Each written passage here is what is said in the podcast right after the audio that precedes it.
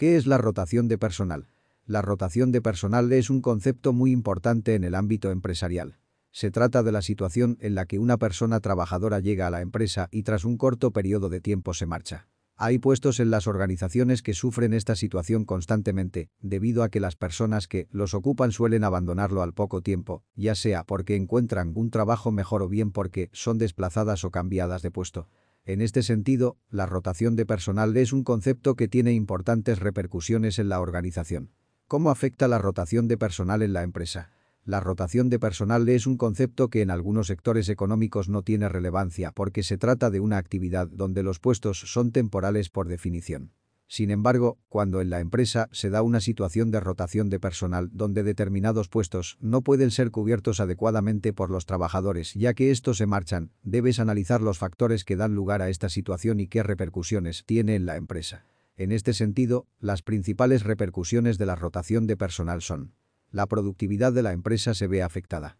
Una de las principales consecuencias de la rotación de personal es que la productividad de la empresa sufre una alteración debido a que hay puestos que están de forma intermitente cambiando de responsables. Cuando una persona abandona un puesto de trabajo para ir a otra empresa donde le paguen mejor o le gusten más las condiciones, el departamento de RH debe abrir un nuevo proceso de selección para cubrir ese puesto. Esto puede implicar que pasen varios días y sea complicado mantener el ritmo de trabajo en la oficina. Por eso, disminuye cuando hay rotación de personal. Afecta a los trabajadores.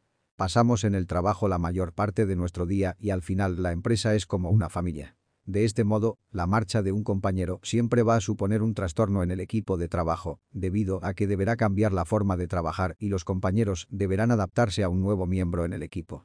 Afecta a la imagen de la empresa. Está claro que si en una determinada organización existe un nivel muy elevado de rotación de personal se puede pensar que las condiciones laborales no son buenas y esto hará que los potenciales trabajadores se lo piensen dos veces antes de solicitar un empleo en la organización. Conclusión. Se puede afirmar que para que una organización pueda mantener a sus trabajadores y tenga una buena imagen como entidad empleadora debe controlar el nivel de rotación de personal y en caso de ser elevado analizar los factores que lo han causado. Hay que tener en cuenta que la rotación de personal excesiva se puede solucionar tomando las medidas adecuadas y estableciendo una buena política de recursos humanos en la que la que prime la preocupación por el trabajador.